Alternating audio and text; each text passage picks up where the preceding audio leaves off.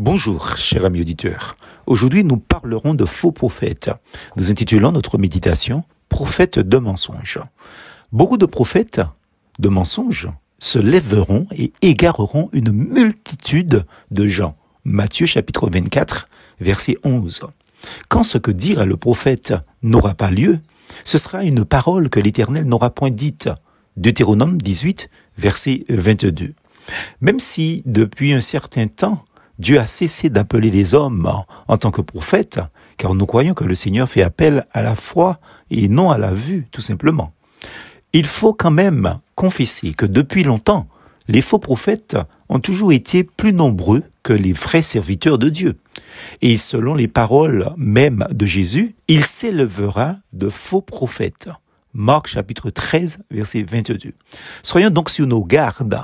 On va jusqu'à justifier les pratiques occultes sous prétexte culturel, des consultations de médiums par tradition, les lectures des lignes de la main sous prétexte d'avoir vécu des réalisations remarquables.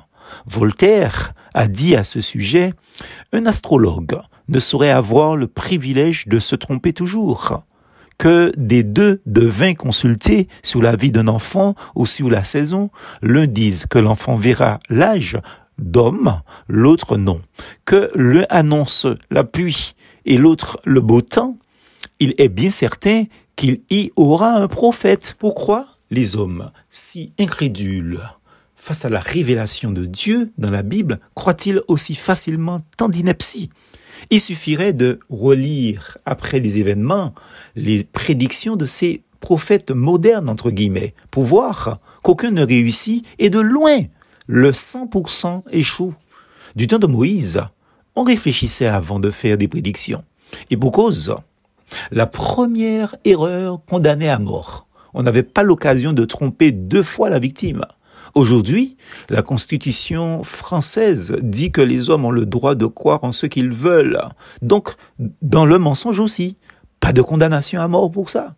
Dans la Bible, Dieu révèle à tous ceux qui se confient en lui un avenir extraordinaire.